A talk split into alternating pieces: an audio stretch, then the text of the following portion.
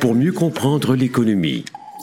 Bienvenue dans le balado Le Planif. 100% finance. Voici Fabien Major. Bonjour, bienvenue. Nous avons pour vous une édition spéciale du balado Le Planif. Il sera question d'investir autrement. Vous allez rapidement comprendre qu'il est possible d'investir son argent dans autre chose que des CPG, fonds FNB, actions en bourse et obligations. Notre capsule historique avec Isabelle Junot remonte aux origines de la gestion alternative, soit les hedge funds, communément appelés en français les fonds alternatifs ou encore les fonds de couverture. Notre invité est le planificateur financier Michel Champagne. Il a ressorti une vieille stratégie des boulamites et, ma foi, il a bien fait. Les rentes assurées peuvent en ce moment procurer des rendements garantis à vie frôlant les 7% par année. On va aussi vous expliquer comment investir dans les matériaux de base, dans les royautés musicales, les vins spiritueux rares, les peintures et œuvres d'art.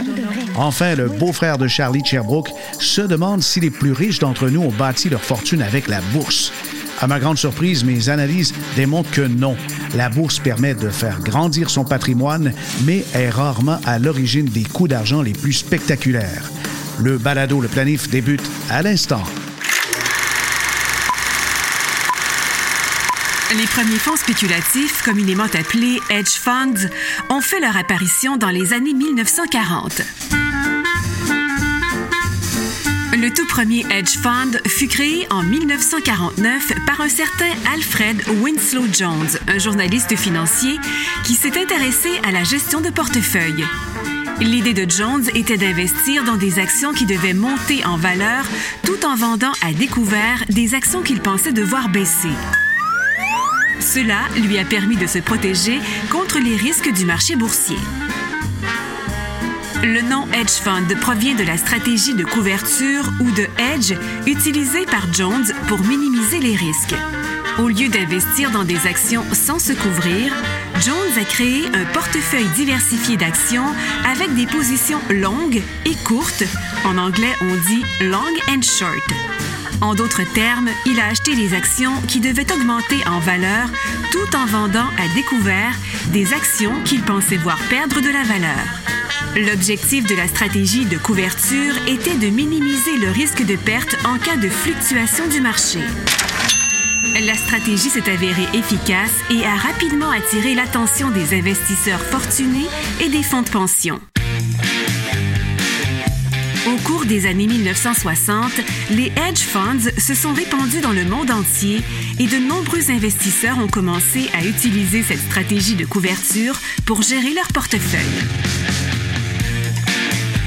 Au fil du temps, les hedge funds ont évolué pour inclure une grande variété de stratégies de placement telles que le trading d'options, de devises, de matières premières, etc. Aujourd'hui, les hedge funds sont considérés comme l'un des types les plus sophistiqués de fonds d'investissement gérés par des gestionnaires de portefeuille hautement qualifiés.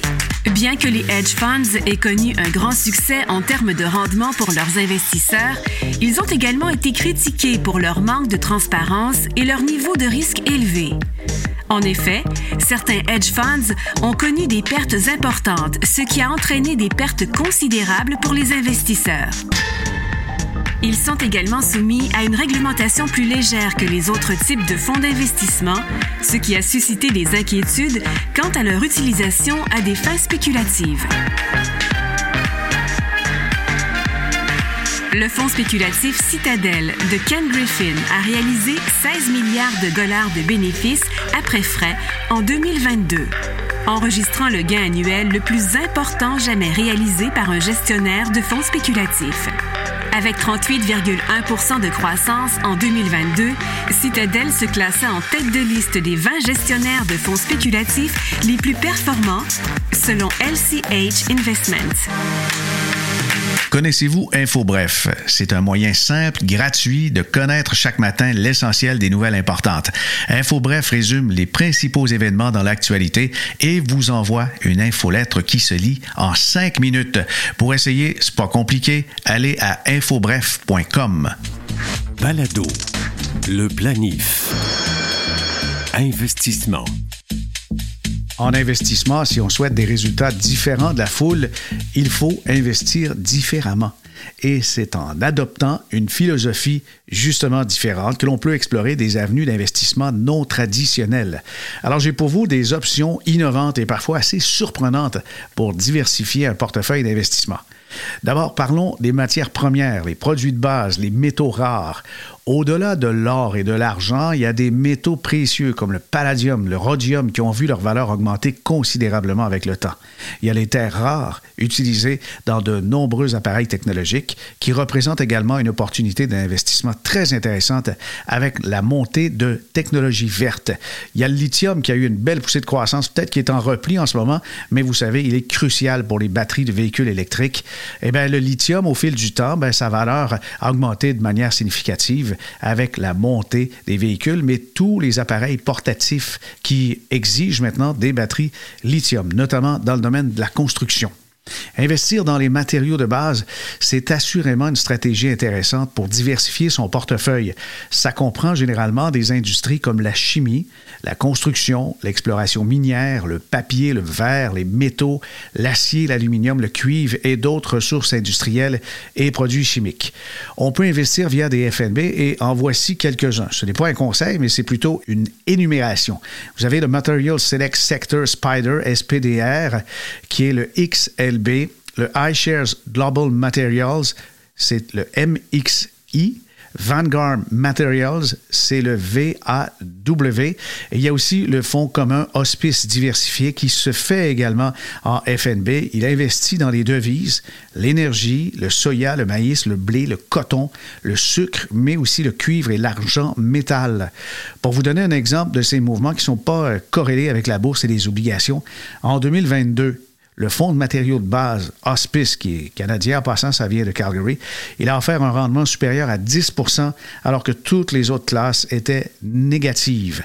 Alors, la classe des matériaux de base comme ça, c'est lié à des cycles économiques dans des périodes de croissance économique, les matériaux de base peuvent bien performer, tandis que dans des périodes de récession, ils peuvent être impactés négativement.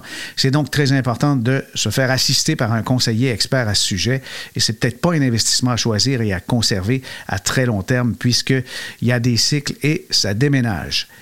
Investir dans les droits d'auteur et royauté musicale. Oui, ça se peut. On peut donc euh, acheter des participations dans de la musique et on gagne les droits de reproduction chaque fois qu'une chanson est jouée.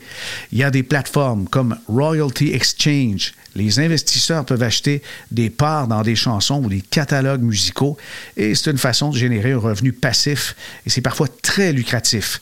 Dolly Parton, icône de la musique country, offre un exemple frappant de la valeur des droits d'auteur. Elle a écrit la chanson I Will Always Love You non, c'est pas Whitney Houston qui l'a écrit, c'est Dolly Parton. Elle l'a fait en 73. Elle a été reprise en 92 par Whitney Houston et ça a servi dans la bande originale du film The Bodyguard. Et cette reprise est devenue l'un des singles les plus vendus dans le monde. Et Parton a gagné environ 10 millions de dollars dans les années 90 avec cette seule chanson. Ça démontre évidemment le potentiel lucratif des droits d'auteur, mais c'est pas toujours des coups comme ça, là. David Bowie a innové dans le domaine de l'investissement lié à la musique avec la création des Bowie Bonds en 1997, des obligations adossées à ses futurs revenus droits d'auteur, et ça a permis à Bowie d'aller chercher 55 millions de dollars les investisseurs recevaient un intérêt annuel de 7,9 pour 10 ans. C'est quand même quelque chose. Et le modèle a été précurseur dans le financement de la propriété intellectuelle.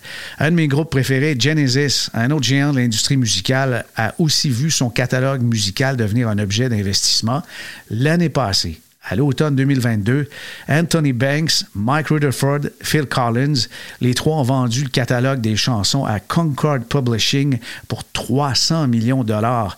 Et leur catalogue riche de décennies de succès continue de générer des revenus substantiels et ça illustre la pérennité des investissements dans la musique. Les œuvres vendues touchent les périodes de 76 à 97, soit après le départ du chanteur Peter Gabriel. Au-delà de la musique, les droits d'auteur dans l'édition de livres ça offre également des opportunités intéressantes. J.K. Rowling, par exemple, a acquis une fortune considérable, on parle de milliards, grâce aux droits d'auteur de sa série Harry Potter. Et les auteurs de best-sellers peuvent percevoir des royautés qui vont jusqu'à 15% sur chaque copie vendue. Et dans le cas de succès mondiaux, ben, ça représente des dizaines de millions de dollars. Vous pouvez investir aussi dans les vins et spiritueux. Le marché des vins et spiritueux de collection peut offrir des rendements intéressants.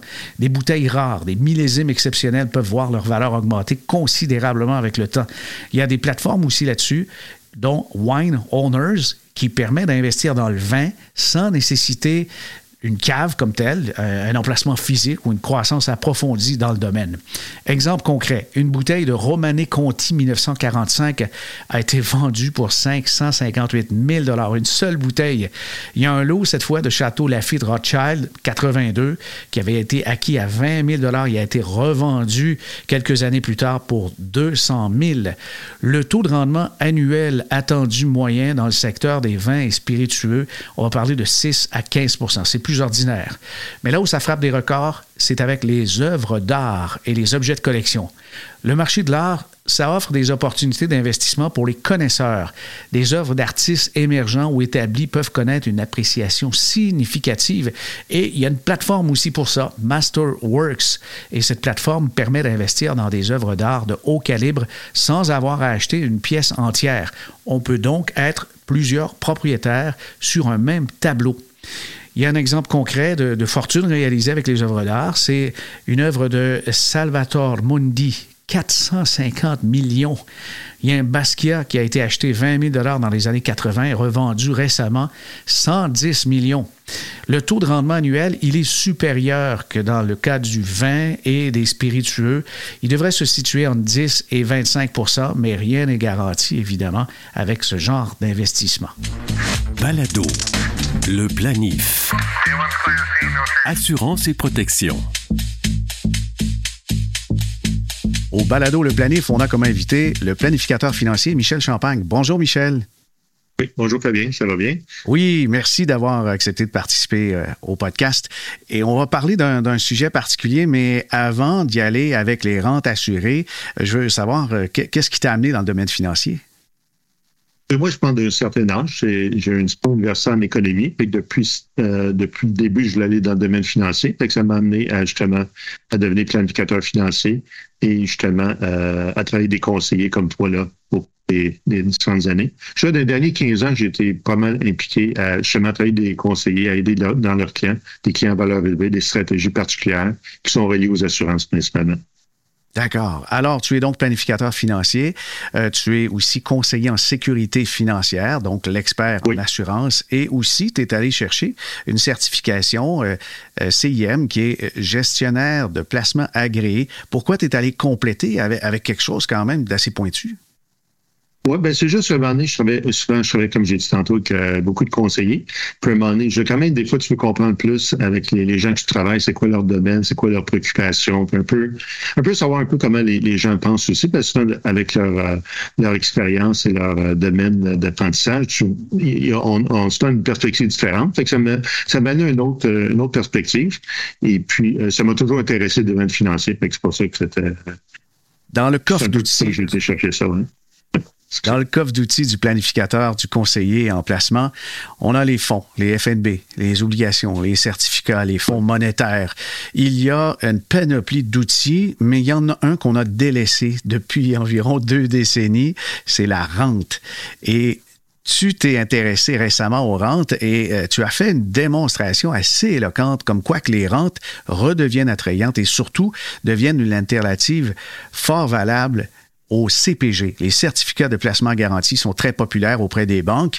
Il y a des taux de 5, 5,5% mais la rente, qu'est-ce que c'est et pourquoi c'est plus intéressant en ce moment? Ben, écoute, la rente elle-même. Si on regarde la rente viagère elle-même, euh, ça garantit un revenu euh, garanti pour la personne qui souscrit la rente. Le seul problème avec la rente, la rente elle-même, si on la comme telle, c'est qu'au décès, souvent, qu'est-ce qui se passe? Le capital, la combinaison se garde le capital au cours des années, ce que euh, dans l'industrie, ce qu'on a commencé à faire, c'est combiner en fait compte le produit de rente qui donne une garantie euh, euh, à vie qui est aussi moins imposant que le revenu régulier.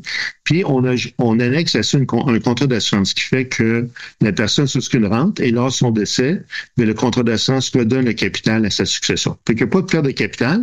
Fait que c'est là qu'on peut comparer cette stratégie-là avec un, un CPG ou une obligation à long terme. OK, je veux bien comprendre. Une rente pure, là, euh, si on prend la rente la plus payante, on donne notre capital à la compagnie d'assurance. En contrepartie, elle nous verse sous forme de mensualité ou d'annuité un versement fixe. Mais si on décède, on perd le montant. Ça, c'est quand on prend une rente qui n'est pas garantie ou assurée. Exact?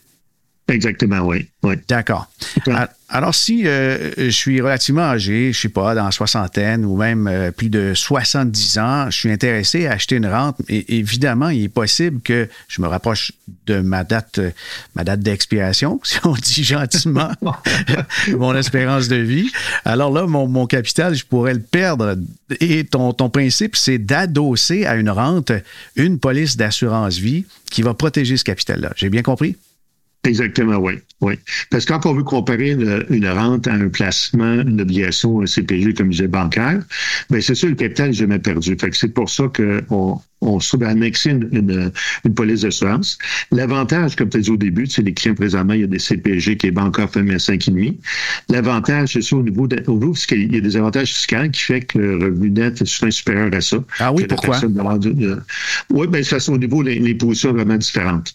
Euh, je pourrais dire la façon dont la rente fonctionne. Si tu reçois un, dollar de revenu, tu sais, d'exemple, il y a peut-être juste le tiers qui est imposable. Fait que ça donne quand même une, bonne, une bonne marge, une bonne, euh, un revenu net qui est assez élevé à ce Et puis, euh, et puis, c'est ça. L'assurance vient juste, comme je disais, de donner capital. C'est juste pour comparer. Mais c'est sûr, tu as un revenu garanti à vie. C'est sûr, un client qui dit, ben, écoute, moi, oui, les taux d'intérêt présentement sont élevés.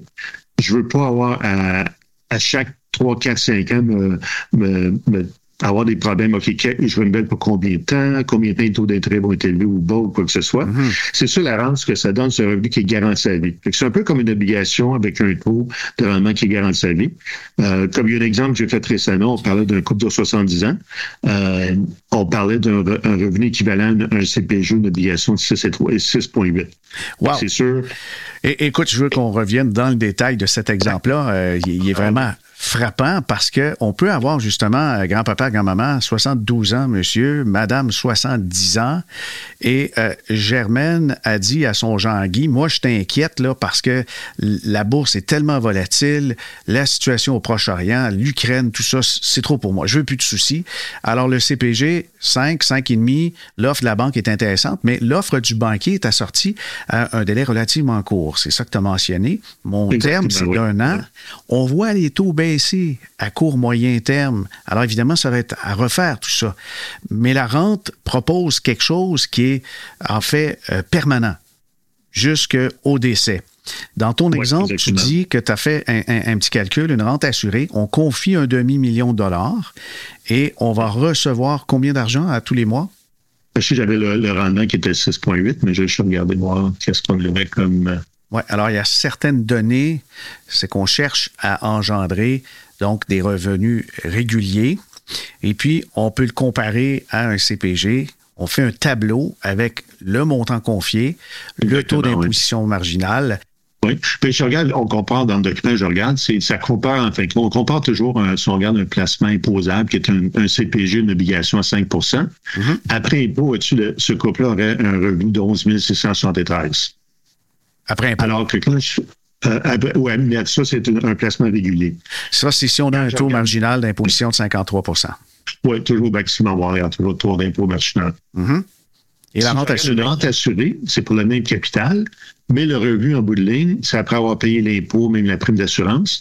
Là, je suis à 15 843. J'ai comme un, principalement un 4 000 de plus par année.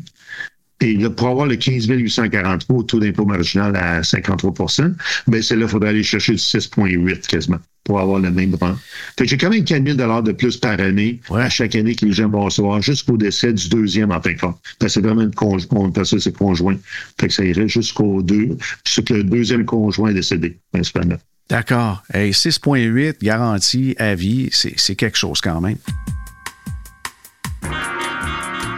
Mais dans des circonstances comme ça, est-ce qu'on pourrait avoir une, une, rente assurée ou une rente tout court dans un produit enregistré comme un fer? Oui, on pourrait prendre une rente, une rente euh, typique. Le seul, c'est sûr que dans ce cas-là, bon, il y a certains clients que j'ai fait ça pour des fers. Ça, c'est plus une question. Les gens disent, ben écoute, j'ai un certain besoin de revenus de fer, mais le fer, comme tu sais que ça fonctionne, le revenu n'arrête pas d'augmenter les années. J'ai pas, ça devient un fardeau fiscal éventuellement. Et si j'aime mieux avoir un, revenu garanti à vie, mais un revenu qui est en, en date d'aujourd'hui. Le seul problème d'une rente, c'est comme j'ai dit tantôt, le capital est perdu. Fait pour que les clients se rendent compte que le fer, si tu as un compte de 500 000 de fer, tu achètes une rente, ben au, décès, mettons des deux, là, si on fait le conjoint individuellement, ben, au, décès de la, du rentier, le capital est perdu. Mais il y a des gens qui ont, euh, soit que la situation n'est pas un gros point, ou les gens qui n'ont pas d'enfants disent, ben là, moi, tu de laisser ça à mes neveux, mes nièces, c'est pas un gros point. Mm-hmm. je vais avoir plus de revenus. Mais, mais euh, fait il y a quand même, il y a quand même certains clients que ça s'applique. C'est juste pour que les clients soient au courant euh, des désavantages du produit, puis soient capables de le libérer quand D'accord. C'est un gros point. Parmi les désavantages ou en fait les contre-indications, il y a quelques années, j'y vais de mémoire, Michel, peut-être que les choses ont changé, mais on, on me disait que pour faire une rente assurée, une rente d'un côté avec une assurance en cas de décès, il fallait utiliser deux fournisseurs différents. Est-ce que c'est un conseil qui est toujours approprié? Oui, parce que sinon, qu'est-ce qui se passe, c'est que euh, sinon, Revenu Canada a tendance à, considérer ça comme un produit. Et puis là, les positions viennent toutes changer. Ça devient que c'est plus vraiment une rente, ça devient comme un, placement régulier de CPG ou d'obligation. Fait que en faisant deux compagnies séparées, il n'y a pas de lien entre les deux. C'est ça. Ben, puis beaucoup de compagnies d'assurance vont, vont nous demander est-ce que vous allez faire une rente comme telle. Puis il va s'assurer que ce n'est pas la même compagnie comme telle. Ah bon, alors c'est une préoccupation fiscale, mais c'est drôlement important là, parce que l'impôt peut tout changer. Oui, ben, ce qu'on fait souvent dans des, des, cas, des coopératives, des clients, ce que je vais faire, je vais regarder sur le marché le meilleur taux de rente, et puis de l'autre côté, l'assurance est moins chère. C'est pas la même euh, analyse. Donc, Mais avec le couple 72-70 ans, on, on, peut aller trouver des assurances vie euh, quand même abordables qui font en sorte que le calcul fonctionne? Oui, oui, parce que c'est sûr, dans ce cas-là, on a fait ce qu'on appelle congé deuxième décès. Il y a comme une moyenne d'âge qui est faite. Euh, c'est sûr, dans une stratégie comme ça, je pense, en termes de, processus, euh, ce qu'il faut commencer souvent, c'est de demander l'assurance. On fait l'application pour l'assurance, s'assurer que les deux sont assurables. Dans certains cas, même si un n'est pas assurable, il y a des façons, ils vont nous faire une offre pareille. Mais là, c'est de voir l'offre de la combinaison d'assurance, voir qu'est-ce qu'ils nous offrent. Après ça, la rente, après ça, on va regarder qu'est-ce en termes de revenus.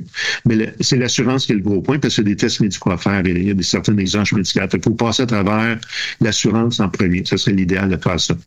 Tu es un expert en assurance, mais tu as toute une formation, un bagage en investissement. Est-ce que tu crois que la rente peut être vue comme un produit de revenu fixe si quelqu'un, dans ses autres placements, a la moitié, par exemple, reliée à de la gestion active ou passive en action et prend des rentes pour avoir un type de produit équilibré, ça fait un portefeuille dans l'ensemble. On a une partie qui rapporte donc avant impôt 6,80, l'équivalent de 6,80 en CPG, et l'autre partie est en action. Est-ce que ça peut être un bon complément ou quelque chose qui remplace euh, les obligations et CPG? Oui. Ben, je veux dire, ça devient juste, ça devient un titre à revenu fixe. Fait avec l'assurance, c'est vraiment comme une obligation euh, dont l'échéance est le décès des, des personnes. Fait que c'est une obligation à très long terme. Mais moi, mon, mon, mon personnel a toujours été ça. Je dis toujours aux clients, on peut pas, je ne mettrais pas plus que 25-30% de leur actif euh, dans ce produit. Malgré le fait que c'est 6,8, c'est très intéressant. Des clients disent, ben pourquoi je ne pas tout mon argent. Le seul point, des fois, les gens sont attirés par le rendement. C'est juste qu'il y a des choses qui se passent au courant de la vie. Des fois, tu as besoin d'argent, tu as besoin de capital plus que le revenu. Euh, à ce moment-là, tu as, besoin de liquidité. Fait que je que je limiterais ça à 25 ou 30% du portefeuille de la personne. Et puis, euh, plus entier d'avoir, de pas mettre tes yeux dans mes paniers. C'est le même, le même principe qui vaut toujours. oui, en effet. Je, pense à la situation, on se remet dans le passé, en 2020, la pandémie arrive, euh, on, a besoin de rapatrier des, des, enfants adultes qui sont à l'extérieur du pays. Il y a des dizaines de milliers de dollars. On doit leur trouver un logement. Les parents, les grands-parents se mettent à contribution. On, on a convenu de sortir 100 000 dollars, mais si c'est dans une rente, là, il n'y a rien à faire. Non, parce que ben, c'est ben, ça un peu tantôt. Je dis, on commence par l'assurance en premier, puis la rente en deuxième. Parce que ça rentre une fois que euh, on, envoie le chèque à combi d'assurance, puis il y a le premier versement qui est fait. Ben, on ne peut pas aller chercher d'argent. Le c'est fixe. Il y a une garantie à vie qui est quand même un bon, avantage, mais en termes de liquidité, c'est pas un produit qui est liquide. C'est sur ça que je mettrais ça à 20-25% du portefeuille de, de clients. On peut aller à 30, dépendant de la situation des clients. Ces clients ils ont besoin de revenus fixes et tout ça, ils ont besoin de revenus et, euh, et tout ça. Mais je veux dire, on essaye. Autour de, autour de 25 c'est peut-être l'idéal, je dirais. OK. Dans ton exemple, tu as euh, mentionné qu'on avait, par exemple, un demi-million de dollars. On a un couple, 72, 70 ans. L'assurance est payée au deuxième décès et tu as une composante qui est la durée garantie de la rente. Ça, je crois que c'est flexible. Hein? Oui, bien, en fait, l'exemple que, que j'ai regardé, à euh, c'est une combinaison ce qui m'a fait cet exemple-là. Puis eux autres, dans leur cas, leur rente, ils donnent ce qu'ils appellent une garantie de 7 ans. Ce que c'est, en fin de compte, c'est que dans l'événement que les deux décéderaient, euh, les, 80, les premiers 84 paiements sont versés. Ça veut dire que si, mettons, ils décéderaient après 12 mois, je titre d'exemple, il reste 6 ans de versement qui seraient versés à la succession. Euh, c'est ça, en ayant cette garantie-là, ça fait diminuer mon revenu de rente. C'est pour ça l'exemple est bon. Mais si j'irais sur le marché, probablement, j'aurais même, euh, je serais peut-être proche, je serais peut-être au-dessus de 7% parce que je pourrais aller chercher, dire, ben, on, lui qui est au deuxième décès, c'est, mettons, la personne va dire, ben, c'est moi et ma femme, ils ont revenu garantie. Ben, j'ai pas besoin de garantie additionnelle si je décède, j'ai l'assurance qui est là. Fait qu'on pourrait réduire la garantie puis augmenter le revenu à ce moment-là. OK, parce que la garantie fait qu'on on a un taux moindre puisqu'il est protégé au-delà du décès dans les sept premières années. Oui, il y a un coût pour ça. C'est comme une sorte d'assurance indirecte, euh, une assurance décroissante pendant sept ans. Fait qu'on euh, c'est fascinant. Merci, euh, Michel, de nous éclairer sur les rentes qui redeviennent attrayantes et aussi toute la complexité de ça. Je pense que ça vaut la peine d'être bien accompagné. Oui. Oui, ben aussi, je pense qu'en termes clientèle cible, ça je l'ai mentionné, je voulais le mentionner. C'est souvent les gens de 65 ans et plus, c'est vraiment à retraite, c'est vraiment euh, en termes de la fiscalité, quand plus les gens ont 70 ans, c'est intéressant parce que sa portion imposable diminue à mesure que les personnes vieillissent. C'est pour ça que ça devient intéressant. Mais c'est le marché cible autour de 65 ans et plus. Et puis quelqu'un qui a besoin de revenus, de, de revenus fixes, c'est l'idéal, c'est qui a pour cette stratégie-là. Planifier mieux. Avec le balado Le Planif. On a une question du beau-frère de Charlie de Sherbrooke. Est-ce que la majorité des millionnaires sont devenus riches avec la bourse? Non, je vais en surprendre quelques-uns, mais non, habituellement on devient riche parce qu'on dépense moins qu'on gagne, donc le taux d'épargne est le facteur le plus déterminant de la richesse. Et encore, il y en a qui pensent que c'est surtout des héritages. Non, c'est moins de 20% des ultra-riches qui ont hérité de leur fortune. Les économies qu'on va créer avec une entreprise, que ce soit l'immobilier, la construction, la restauration, l'alimentation, les magasins de vêtements, les produits alimentaires de toutes sortes, l'innovation, la technologie et la communication, ben ça, ce sont des entreprises qui sont génératrices de richesse. Lorsqu'une société atteint une masse critique, dans certains cas, quand même assez exceptionnels, ben la femme ou l'homme d'affaires va transformer sa petite entreprise en moyenne par du financement privé et l'apport de capital privé. Et enfin, les sociétés les plus prometteuses de ce lot peuvent entrer en bourse et connaissent occasionnellement, c'est quand même une minorité, une poussée de croissance phénoménale. Et dans ces cas-là, on peut dire que c'est de l'enrichissement avec l'aide de la bourse, l'enrichissement quand même euh, volumineux. D'évidence, ceux qui ont un emploi régulier avec un T4 peuvent devenir millionnaires sur une très longue période de temps avec leurs économies et l'effet des intérêts composés, mais seuls des coups de chance occasionneront les multimillionnaires. Mais il y a des exceptions comme les employés, les cadres qui ont des options sur actions de la société. C'est le cas d'à peu près tout le monde bancaire. Ceux qui les embauchent, ben évidemment, vont leur trouver un intéressement. C'est un plan d'intéressement, on appelle ça comme ça, avec euh, des actions et des options. Et ceux qui ont participé à mettre en place justement cette structure vont pouvoir aussi en bénéficier l'octroi d'options peut devenir extrêmement lucratif à très long terme pour les employés clés qui ont des contrats incluant des primes de cette nature. Je vais y aller avec un exemple extrême. Le PDG d'Apple, Tim Cook, il n'a pas lancé l'entreprise et n'a pas non plus inventé personnellement les innovations qui enrichissent Apple, mais il a quand même une fortune évaluée à plus de 1,5 milliard de dollars. Habituellement, les placements boursiers en actions et fonds d'investissement servent davantage à la conservation et la croissance à long terme de la richesse accumulée plutôt qu'à la création rapide de richesse. Mais c'est aussi comme ça que les très riches s'en servent, en mariant les actions en bourse avec les obligations, des placements privés, la liquidité et des stratégies de gestion efficaces fiscalement mises en place par leurs planificateurs qui coordonnent des équipes de professionnels comme fiscalistes, avocats, comptables, notaires. Alors, les investissements boursiers sont souvent utilisés comme un moyen de préparer la retraite et de protéger l'épargne contre l'érosion due à l'inflation. Ils peuvent offrir une croissance significative sur le long terme parce qu'historiquement, les marchés boursiers ont tendance à croître. Ça reflète la croissance économique globale. Cependant, cette croissance est généralement progressive et peut varier considérablement d'une année à l'autre. Alors, les placements en bourse, ça offre un certain rendement, certainement supérieur à long terme à l'inflation. Ça signifie que le pouvoir d'achat de l'épargne peut être maintenu, voire augmenté, plutôt que d'être érodé par l'inflation, et c'est surtout l'effet recherché. Pour la retraite, les investissements boursiers sont souvent privilégiés parce qu'ils peuvent fournir des rendements plus élevés que les comptes d'épargne et les obligations à long terme, et ça permet aux épargnants de constituer un fonds de retraite plus substantiel. Alors, en résumé, pour le beau-frère de Charlie, bien que certains investisseurs puissent réaliser des gains importants sur les marchés boursiers par chance, pour la plupart des gens, l'investissement en actions et en fonds, c'est un moyen de conserver et de faire croître son patrimoine sur le très long terme, tout en générant des revenus pour la retraite qui peuvent surpasser l'inflation. N'oubliez pas de poster vos commentaires et appréciations du podcast sur votre plateforme préférée. Je suis particulièrement touché de voir la note de 4,8 étoiles sur 5 qu'on peut voir sur Apple Podcast. Et un des fidèles de cette plateforme, c'est Tigab, T-H-I-G-A-B. Je ne sais pas si ça veut dire Gabriel Thibault, mais mettons peut-être. Alors Tigab, il a écrit ceci. Tellement bon, mon podcast favori pour le côté concret qu'il m'apporte. Très bon podcast, vous êtes intéressant.